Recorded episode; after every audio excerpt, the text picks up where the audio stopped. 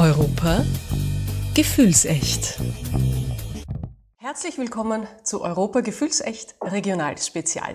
In dieser Reihe, da schauen wir etwas genauer hin, wie Europa als unser gemeinsamer größerer Lebensraum mit den Regionen und den unterschiedlichen örtlichen Gegebenheiten zusammenspielt. Was genau hat die EU zum Beispiel mit dem Burgenland zu tun? Wie beeinflussen Europa und ein Bundesland eine Region einander? Und wir haken besonders dort nach, wo die Gefühle hochgehen, wo Menschen sich berechtigterweise Sorgen machen, Ängste haben oder wütend werden, aber auch, wo Hoffnungen, Wünsche und Bedürfnisse existieren. Emotional gesehen, da liefert uns die Corona-Krise nach wie vor ganz viel Stoff, über den wir sprechen können. Stoff, der letztlich auch weit über die Krise hinausgehende Bedeutung und Auswirkung haben wird.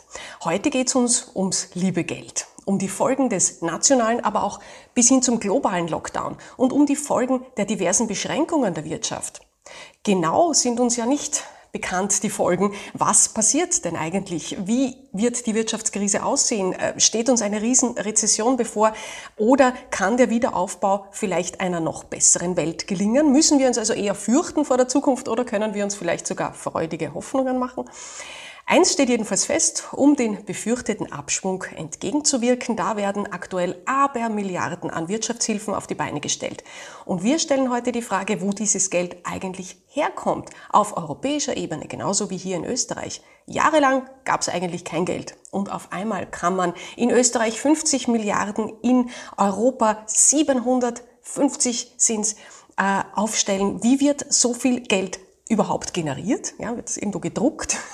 Bin schon sehr gespannt. Wie wird das Geld verteilt und was passiert mit den Schulden? Wer soll denn so eine enorme Rechnung eigentlich bezahlen? Fragen über Fragen und ich freue mich jetzt auf kundige Antworten äh, und möchte die heutigen Gäste sehr herzlich begrüßen. Wie immer in dieser Reihe vertreten Sie die drei Perspektiven der Region, der Nation und Europas. Zuallererst Herr Landesrat Christian Iledic, herzlich willkommen. Schönen guten Tag. Ja, Sie vertreten ja das Burgenland im EU-Ausschuss der Regionen, sind Mitglied der burgenländischen Landesregierung mit beispielsweise den Schwerpunkten Arbeitsmarkt, Soziales, Wirtschaft, Forschung und Digitalisierung befasst. Sie waren aber auch Bürgermeister der Europagemeinde Straßburg, haben also ein ganz ein breites Spektrum an Erfahrung mit den diversen Schnittstellen von Landes- und Europapolitik. Zum Zweiten möchte ich gern begrüßen Wirtschaftsforscher Magister Andreas Kreuzer. Hallo. Ihre Fachgebiete sind unter anderem Marktanalysen und Sie schreiben auch Wirtschaftskommentare. So haben Sie etwa einen Report über die Entwicklung des Handels in Österreich verfasst, der auch die Auswirkungen von Corona beinhaltet. Bin schon sehr gespannt. Und als Sprachrohr für die europäische Ebene begrüße ich sehr herzlich Dr. Dr. Wolfgang Bogensberger. Schönen guten Tag, freue mich, dass ich da mitmachen darf. Ja, wir freuen uns auch. Sie sind ja der stellvertretende Leiter der Vertretung der Europäischen Kommission in Österreich. Ein langer Titel. Jetzt habe ich ihn rausgebracht. Sie sind promovierter Jurist und Philosoph. Ehemals Richter gewesen, war noch im Hauptverwaltungsrat im Europäischen Parlament und Rechtsberater des juristischen Dienstes der Europäischen Kommission. Ihr Spektrum, das ist wirklich gewaltig. Ich freue mich auch sehr auf Ihre Expertise und würde gleich mit Ihnen beginnen. Fangen wir mit Europa an und dem vielen Geld. Äh, in den letzten Tagen, Wochen haben sich ja die Staats- und Regierungschefs und Chefinnen in Brüssel äh, wirklich großen finanziellen Themen gewidmet. Zum einen ging es um den 750 Milliarden schweren Wiederaufbaufonds. Äh, da wurde auch besonders gestritten um das Verhältnis von nicht zurückzuzahlenden Zuschüssen und zurückzuzahlenden Krediten für die Nation. Aber auch der EU-Haushalt war in aller Munde. Wie sieht denn jetzt besonders der finanzielle Corona-Fahrplan der EU aus? Also das ähm, haben Sie sehr gut äh, wiedergegeben. Es war in der Tat eine sehr äh, intensive Herausforderung äh, für die europäische Ebene, die sich durch mehrere Umstände ergeben hat. Der eine Umstand ist, dass wir erstmals jetzt uns mit einem Haushalt beschäftigen müssen. Die EU hat immer so einen siebenjährigen Haushalt und die nächste Periode beginnt im nächsten Jahr. Dieser Haushalt ist deswegen besonders, weil erstmals das Vereinigte Königreich nicht mehr dabei ist und das Vereinigte Königreich hat äh, als großer Nettozahler doch einen beträchtlichen Anteil an dem europäischen Haushalt mitgeleistet. Das heißt, man muss jetzt danach trachten, wie wir mit dieser Situation umgehen, dass ein wesentlicher Zahler ausfällt. Und zusätzlich zu dieser an sich schon besonders schweren Herausforderung ist jetzt natürlich die Corona-Pandemie dazugekommen. Äh, wir haben heute ungefähr 135.000 Tote äh, durch diese Pandemie in Europa erleben müssen. Äh, die Wirtschaft liegt in allen Mitgliedstaaten da nieder. Wir haben eine Corona-Rezession, das heißt, äh, abhängig vom äh, Grad der Intensität können wir davon ausgehen, dass die meisten EU-Staaten zwischen 5 und 11, 12 Prozent einen wirtschaftlichen Rückgang haben. Und da war eigentlich die große Herausforderung, wie kann man das alles jetzt konstruktiv äh, in eine Lösung äh, bringen, dass wir einerseits den Haushalt, den wir an sich ähm, planen äh, und durchführen müssen für äh, die nächsten sieben Jahre zusätzlich auch noch mit einer finanziellen Unterstützung all jener, die besonders hart durch die Krise getroffen werden, äh, bewerkstelligen, wissend, dass im Grunde die Mitgliedstaaten nicht imstande und auch nicht willens sind, mehr Geld äh, zur Verfügung zu stellen. Die haben alle ihre eigenen Aufbauprogramme. Und das war dann eigentlich so die große Herausforderung, dass wir mit äh, diesen sehr, sehr schwierigen Rahmenbedingungen kreativ umgehen, dass wir einen Aufbau in Europa schaffen, und zwar einen symmetrischen Aufbau. Es besteht ja die Gefahr, dass äh, die Länder unterschiedlich aus dieser Krise hervorgehen und dass dann ein Auseinanderdriften Europas äh, passiert. Und die große Gefahr war insbesondere zwischen dem Norden und dem Süden Europas gelegen und dass da eine äh, sehr viel größere Herausforderung damit verbunden ist. Äh, und dann war die große Frage, wie kann man eigentlich diese Unterstützung sinnvoll gestalten, auch vor dem Hintergrund, dass wir nicht nur einen Wiederaufbau planen, sondern dass wir einen sinnvollen Wiederaufbau planen, der im Wesentlichen die zentralen Zukunftsfragen beantwortet. Das ist im Wesentlichen der europäische grüne Deal, das heißt eine grüne Wiederaufbau äh, zu bewerkstelligen und dass wir im Wesentlichen auch die Herausforderung der Digitalisierung treffen. Also das war ein unglaublich großes Gemengelage an Problemen und da war da ganz klar, einen zweimaligen Aufbau schaffen wir nicht, also nicht einen Aufbau zunächst äh, äh, dorthin, wo wir waren, und dann einen Umbau in Richtung Nachhaltigkeit, sondern dass wir diesen Aufbau gleich von Beginn an äh, ordnungsgemäß schaffen. Wie da darf ich kurz einhaken. Wir werden uns mit diesem Aufbauplan genau in der nächsten Sendung befassen. Äh, schauen wir uns jetzt vielleicht noch mal kurz an, wo kommt denn dieses viele Geld her? Da streitet man doch äh, schon Ewigkeiten um Geld. Keiner hat ein Geld und auf einmal gibt es 750 Milliarden für den Aufbaufonds. Bitte, wer druckt das?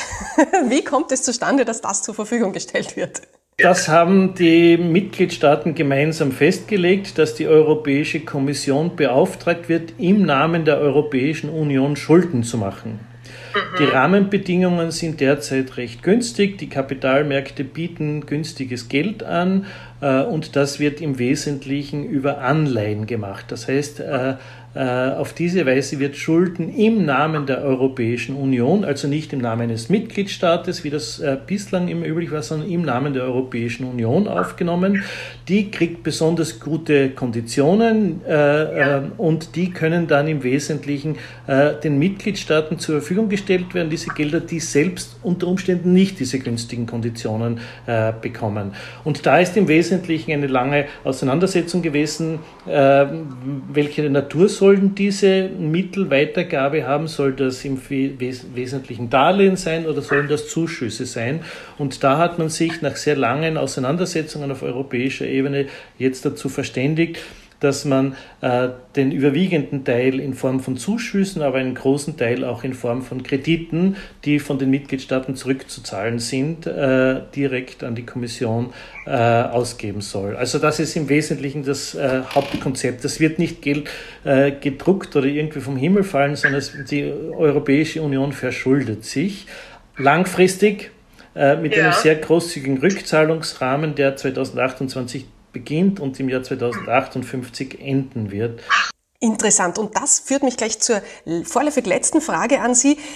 Das erste Mal verschuldet sich die Europäische Union gemeinsam für einen guten Zweck, ja, und offensichtlich auch sehr lang. Aber wer soll denn diese Schuldenlast tragen? Tragen die dann auch alle gemeinsam, zumindest was diese Zuschüsse, die nicht zurückzuzahlen sind, von den einzelnen Ländern betrifft? Wie wird das gemacht? Also da gibt es mehrere äh, Unterscheidungen, die man treffen muss. Darlehen, die vergeben werden, müssen die Mitgliedstaaten, die die Darlehen in Anspruch nehmen, zurückzahlen. Zuschüsse, das wird eben aufgeteilt in die Zukunft äh, und da gibt es mehrere Überlegungen und äh, drei davon werden, werden auch schon konkret. Die Union kann Eigenmittel, also eigene, eigene Steuern einheben. Das wird ab nächsten Jahr beginnen mit einer Plastikmüllsteuer, äh, wo im Wesentlichen Mitgliedstaaten, die es nicht schaffen, ein bestimmtes Maß an Plastik zu recyceln, Abgaben zahlen müssen. Ein zweiter Teil wird die, die Digitalsteuer sein, also wo Unternehmen, die besonders große Gewinne äh, in Europa wirtschaften, aber es schaffen, ihre Gewinne weitgehend ähm, äh, zu verlagern.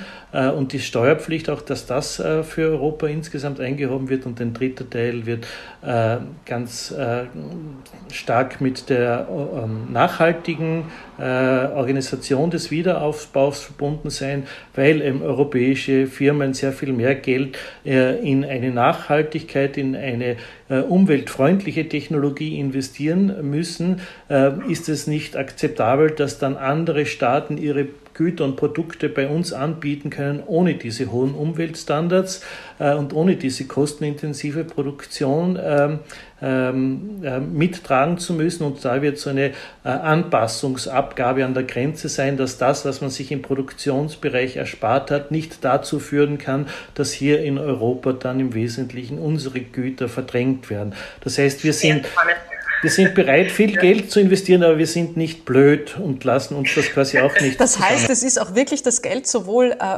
was, äh, wofür es ausgegeben wird, das schauen wir uns in der nächsten Sendung an, als auch wie es zurückgewonnen wird, gekoppelt an äh, ökologische, aber auch soziale Zielsetzungen. Äh, da werden wir dann noch später nachhaken. Ich möchte jetzt gern mit Herrn... Und ein Punkt noch vielleicht noch. Das, was durch diese Steuern hereinkommt an zusätzlichen. Geldern, das reduziert natürlich die Verpflichtung der Mitgliedstaaten, da dann bis zum Jahr 2058 günstig für diese Schulden selbst auf, aufzukommen. Noch ein wunderbarer Vorteil. Vielen Dank, das erklärt schon einiges. Äh, werfen wir jetzt einen Blick auf die Lage in Österreich. Äh, Herr Magister Kreuzer, 2019 hat sich der Handel noch gut entwickelt. Jetzt aber stehen der österreichischen Wirtschaft laut einer Studie Ihrer Firma massive Verluste ins Haus. Wie schaut es denn aus mit der Marktwirtschaft in Österreich derzeit und in absehbarer Zukunft? Was die Haushaltsausgaben der privaten Haushalte betrifft, erwarten wir heuer einen Rückgang von 5 bis 7 Prozent gegenüber 2019. Das sind 10 bis 15 Milliarden Euro, die die privaten Haushalte heuer weniger ausgeben werden, äh, weniger in den Konsum fließt, weniger in private Investitionen fließen wird. Äh, betroffen davon ist erwartungsgemäß natürlich besonders die Gastronomie, der ganze Reisesektor, Veranstaltungssektor, Kulturinstitutionen etc. Gewinner gibt es natürlich auch. Wo es eine Krise gibt, gibt es auch immer Gewinner. Äh, Gewinner ist mit Sicherheit der Onlinehandel, generell, ganz generell, aber auch im stationären Bereich. Der Lebensmittelhandel wird heuer sicher um die 4, 5 Prozent mehr Umsatz machen. Ähm, wir werden äh, wahrscheinlich auch bei den Gartencentern möglicherweise ein, ein kleines Umsatzplus einfahren. Äh, in Summe ist es halt der stationäre Handel auch noch der, der neben der Gastronomie und, und, und, und Restaurants und, und, und Reisesektor und so weiter äh, möglicherweise Einbußen hinnehmen muss. Vor allem der Bekleidungsbereich scheint so zu sein, weil wenn die Leute nicht fortgehen können, dann kaufen sie sich offensichtlich auch keine neuen Kleider und Schuhe. Ähm, also das wird heuer schon eine, eine sehr schwierige Situation für den Handel und natürlich insbesondere auch für die Exportwirtschaft, äh, die österreichische, weil äh, ganz einfach Investitionen in ganz Europa, eigentlich auf der ganzen Welt äh, zurückgefahren werden. Äh, etwa 50 Milliarden Euro stark ist das Hilfspaket für die Wirtschaft in Österreich. Davon gehen etwa 10 Milliarden in die Kurzarbeit, eine Milliarde äh, aus dem Härtefallfonds an Unternehmen, 7 Milliarden sind allein nur Garantien für Unternehmenskredite bei privaten Banken. Sechs Milliarden sind für Steuerstundungen vorgesehen. Diese müssen aber nachgezahlt werden. Wird denn dieses Geld Ihrer Meinung nach die Löcher in der Wirtschaft stopfen und genug Anreiz für den Aufschwung bieten? Reicht das? Nein, davon gehen wir nicht aus, also keineswegs. Ähm die Pleit, große Pleitewelle wird so ab Herbst erwartet.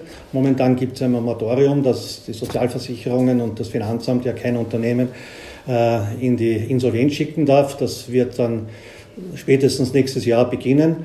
Äh, das Problem ist nicht das fehlende Geld, das Problem ist die sinkende Nachfrage, das Problem sind die rückläufigen Exporte, das Problem ist ganz einfach, dass die ausländischen Gäste in Österreich fehlen. Und diese Umsatzverluste werden nicht durch 50 Milliarden äh, öffentliche Zuschüsse ganz einfach wettgemacht. Das ist das Problem. Ähm, insofern bedarf es ganz einfach neben dem Geld, ja, und es gibt ja so ein schönes Sprichwort, man kann sich nicht alles mit Geld kaufen und man kann sich auch aus einer Krise nicht nur mit Geld herauskatapultieren. Es bedarf ganz einfach von der Politik vor allem eines, das ist den Menschen wieder ein Sicherheitsgefühl zu geben, Optimismus zu geben, die Rückkehr zur Normalität so rasch wie möglich einzuleiten und auch zu halten vor allem den Unternehmen, aber auch den Privaten Planungssicherheit zu geben. Wenn ich heute nicht weiß, ob ich im August überhaupt nach Italien fahren kann, ohne dort eine Maske aufsetzen zu müssen, werde ich es nicht tun. Das Problem ist, die Politik glaubt meines Erachtens wirklich, sie kann mit Geld alles lösen. Wenn das sozusagen die Denkkategorie der Politik ist, dann sind wir ein bisschen arm dran. Ich hoffe, dass es nicht der Fall ist, sondern dass wir vor allem jetzt den Menschen Planungssicherheit geben. Ja, nicht wegen jedem neuen Corona-Infizierten wieder einen Backlash erleben. Ja?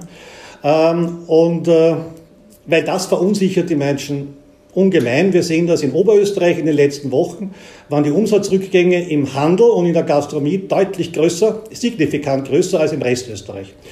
Also sehr spannend. So äh, Bevor wir uns wieder dem äh, Wiederaufbauplan äh, annähern, auch was die Rolle der Politik darin sein kann, aber natürlich auch wie die Bürger sich verhalten sollen, das werden wir in der nächsten Sendung besprechen, bleiben wir nochmal kurz beim Geld und bei den Schulden. Wo kommt denn das viele Geld für Österreich her? Es gibt ja die Bundesfinanzierungsagentur, die ist für nationale Geldoperationen verantwortlich, vergibt Anleihen, das sind handelbare Schuldscheine, Staatsanleihen und Investoren bezahlen dafür. Das sind ja private Investoren Institutionen oft, aber oft eben auch öffentliche Institutionen wie Notenbanken. Ähm, verkaufen wir gerade Österreich oder wie kommt bei uns dieses Geld zustande? Nein, wir verkaufen nicht Österreich, sondern wie auch mein Vorredner auch schon gesagt hat, dass wir Anleihen ganz einfach vergeben zu sehr, sehr guten, günstigen Konditionen. Österreich hat eine tolle Bonität. Die EZB fährt seit Jahren eine Nullzinspolitik. Also im Grunde genommen verschulden wir uns quasi sozusagen zu einem Nulltarif, wenn Sie so wollen. Ähm, es gab auch schon äh, Anleihen, die sogar mit einem kleinen Minus, glaube ich, vergeben worden sind. Das heißt, wir haben durchs Geld äh, ähm, einnehmen, indem wir Anlagen vergeben, haben wir haben wir sogar etwas verdient dabei. Ähm, ich glaube auch, dass das das der Grund ist, warum die Staaten, aber auch die EU momentan sehr, sage ich mal, großzügig mit all dem Geld umgehen, weil wir diese Nullzinspolitik haben. Wenn der Leitzinssatz auf zwei bis drei Prozent wäre, wäre das ganz, ganz was anderes, logischerweise. Dann wäre das ein, eine teure Sache. Momentan ist es darstellbar. Äh, und äh, an wen verkaufen wir uns, wenn, Sie, wenn ich da in Ihrem, in Ihrem Wording bleiben darf? Äh, es sind primär institutionelle Investoren ähm, die ganz einfach Milliarden veranlagen müssen. Ja? Äh, und ähm, man kann nicht alles in Immobilien stecken. Ähm, man muss auch ganz einfach irgendwo sozusagen früher als es mündelsicher die Dinge anlegen und, und das macht man, wenn man sich äh, Anleihen der Republik Österreich besorgt, auch wenn man dafür keine Zinsen bekommt. Mhm. Sehr spannend, auch diese Perspektive. Und wir gehen, nähern uns äh, der nächsten Perspektive. Wir gehen jetzt rein in die Lage im Burgenland. Herr Landesrat Iledic, wie sieht es denn im Burgenland aus? Wie viel Geld benötigt das Burgenland aufgrund von Corona? Wofür wird es besonders benötigt? Naja, wie viel Geld wir genau benötigen, also da wäre jetzt ein bisschen hellseher, wenn ich das äh, jetzt definitiv äh, sagen könnte, aber ich habe erst im Jänner auch mit dem Herrn äh, Kreuzer genau äh, in meiner Heimatgemeinde eine sehr interessante Studie präsentieren dürfen, nämlich 25 Jahre äh, Erfolgsgeschichte eigentlich des Burgenlandes mit Unterstützung der Europäischen Union. Und das sind sehr viele Eckdaten natürlich, die wir jetzt zu Rate ziehen und wo, an denen wir uns natürlich orientieren.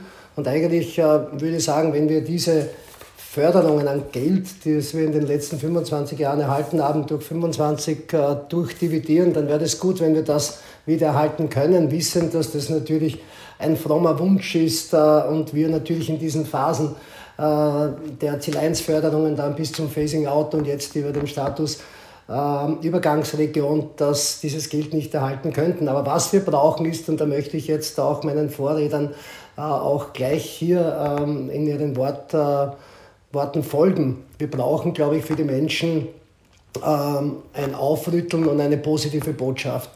Momentan sind die Menschen nicht in einer wirtschaftlichen, sondern in einer persönlichen Rezession. Die Menschen haben kein Vertrauen, die haben keinen Mut und das strahlt natürlich auch auf, auf die äh, Investitionstätigkeit jedes Einzelnen persönlich aus. Die Geschäfte machen nicht diese Umsätze, die sie erwartet haben, auch im Handel nicht. Man sieht das eigentlich. Ähm, das Einzige, wo bei uns jetzt ein Aufwärtstrend äh, sichtbar ist, weil es auch mit den Ferien zusammenhängt, ist im Tourismus. Also hier sind wir speziell im äh, höheren äh, Qualitätssegment ausgebucht, aber aufholbar ist natürlich gar nichts und da müssen wir tun. Entscheidend wird sein in der zweiten Jahreshälfte, was kommt. Und wir wären jetzt grenzenlose Optimisten, wenn wir sagen, äh, würden, da kommt nichts, äh, was uns noch negativ berühren würde. Das heißt, wir haben jetzt eine durchschnittliche Arbeitslosenquote von um 10 Prozent und die wird steigen im Herbst, weil natürlich sehr viele noch von Aufträgen aus dem Vorjahr leben, diese aber nicht haltbar sein werden. Das heißt, der Arbeitsmarkt ist eigentlich der spezielle Fokus, äh, den wir haben, aber auch gleichzeitig mit dem Arbeitsmarkt natürlich Ausbildung, auch für Facharbeiter im Speziellen weil auch die Firmen diese Facharbeiterausbildung jetzt nicht vorantreiben. Also wir werden sehr viele Lehrstellensuchende haben. Speziell natürlich äh, werden dies auch im Tourismus sehr viele intensiv verspüren und in der Gastronomie, weil die am härtesten äh, betroffen sind. Wo wir natürlich einen neuen Fokus haben, speziell in dieser Krise, ist natürlich der ganze Sozialbereich, Pflege und Betreuung. In ganz Europa hat man gemerkt, okay, wo sind unsere Grenzen aufgezeigt, wenn die Grenzen dicht gemacht werden. Und das ist ein Thema natürlich, dem wir uns ohnehin schon immer widmen wollten. Wir hatten ja immer wieder verschoben, auch speziell dann in der Expertenregierung, wie können wir eben dieses Thema der Betreuung der älteren Menschen, wo wir sehr viele äh, auch in diesen Jobs suchen, lösen. Das ist jetzt eigentlich äh, schneller zu lösen, als es, äh, glaube ich, der, auf der Agenda war. Aber im Hintergrund, Ihre Frage kommt immer wieder, meine jetzt auch, wie finanzieren wir dieses ganze System? Wir wissen, dass wir gute äh, Pflegekräfte nur bekommen, wenn sie auch anständig bezahlt werden und wenn sie auch dementsprechend gute Arbeitsverhältnisse haben. Wir gehen hier einen eigenen Weg im Burgenland. Das ist natürlich einer, der heftig diskutiert wird, aber ich denke, er wird sich durchsetzen.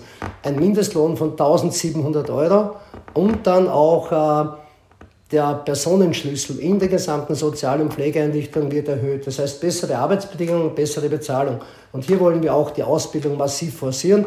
Da bin ich schon wieder bei einem Punkt, wo wir finanzielle Unterstützung natürlich auch seitens der Europäischen Union brauchen. Wir hatten sie auch in der Finanz- und Wirtschaftskrise, wo wir zum Beispiel beinahe 10 Millionen für Jugendausbildung in die Hand genommen haben, auch seitens des Landes antizyklisch investiert haben, aber das hat sich bezahlt gemacht. Das heißt, man muss eigentlich in dieser Phase natürlich, so wie es Europa tut, wie es Österreich tut, Schulden machen, sonst wird man auch diesen Weg nicht weitergehen können.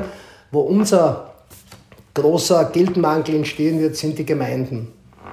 Fehlende Einnahmen aus den fehlenden Steuertöpfen des Bundes setzen sich fort auf die Länder, setzen sich fort auf die Gemeinden. Die Gemeinden sind der, der Wirtschaftsmotor in den, in, den, äh, in den Ländern und deshalb fehlt hier die totale Investitionsmöglichkeit. Und hier muss man auch sagen, okay, wie stützt man genau die Kommunen? Die auch sehr stark natürlich von EU-Förderungen abhängig waren, aber auch natürlich von Kofinanzierungen des Landes. Also hier muss man wirklich auf verschiedenen Seiten, an verschiedenen Rädern drehen, aber das Geld äh, wird unbedingt notwendig sein und hier hoffen wir, die ersten Anzeichen jetzt da auch äh, über, über React EU sind schon da, dass wir hier Geld äh, bekommen, auch speziell für den Bereich äh, der CO2-Neutralität, aber auch der, der Forschung und hier wollen wir natürlich Ansatzpunkte finden.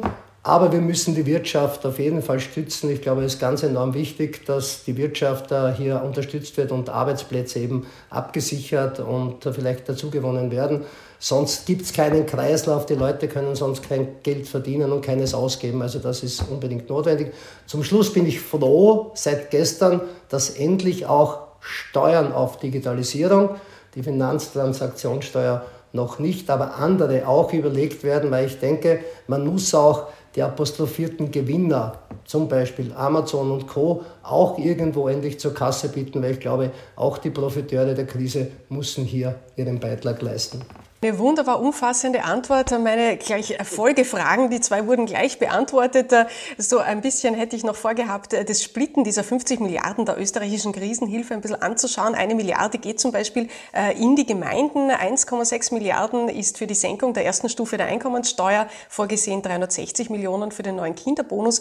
Und äh, Sie haben schon gesagt, Burgenland geht ein bisschen einen Eigenweg und schaut dann wirklich auch auf soziale Gerechtigkeit und auf Investitionen, die zukunftsträchtig sind. Ähm, Sie haben es auch schon angedeutet, das Burgenland bekommt das benötigte Geld zum Teil aus Europa und zum Teil auch aus österreichischen äh, Quellen. Äh, jetzt letzte Frage an Sie, ganz kurz. Wer wird denn Ihrer Meinung nach die Folgen der Krise bezahlen? Die Bürgerinnen über Steuern, die Unternehmerinnen, die Nationalstaaten, die EU als Gemeinschaft? Wer zahlt die Riesenrechnung? Die letzte Frage an Sie. Also ich denke, man kann jetzt nicht die Bürger zur Kasse bitten. Also ich glaube, das wäre erst einmal kontraproduktiv. Zum Zweiten wäre es natürlich alles andere als fair und sozial verträglich. Also wir dürfen auf keinen Fall zulassen, dass diese Gesundheitskrise oder auch teilweise Wirtschaftskrise zu einer Sozialkrise wird.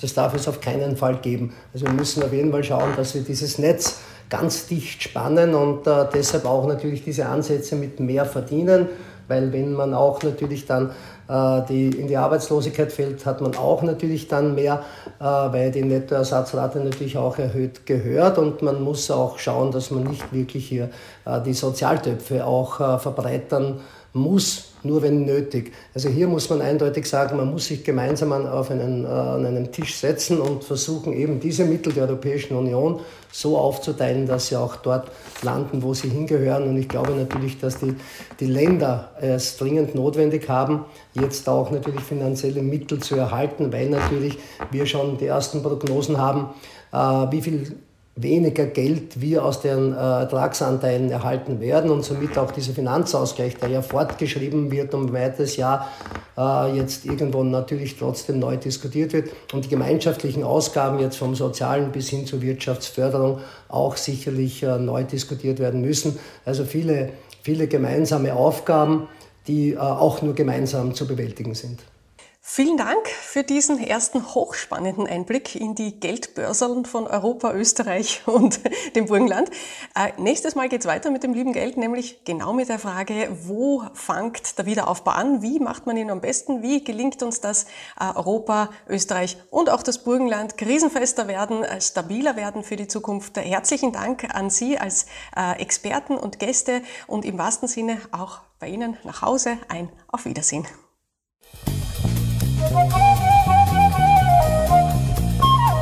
Europa gefühlsecht.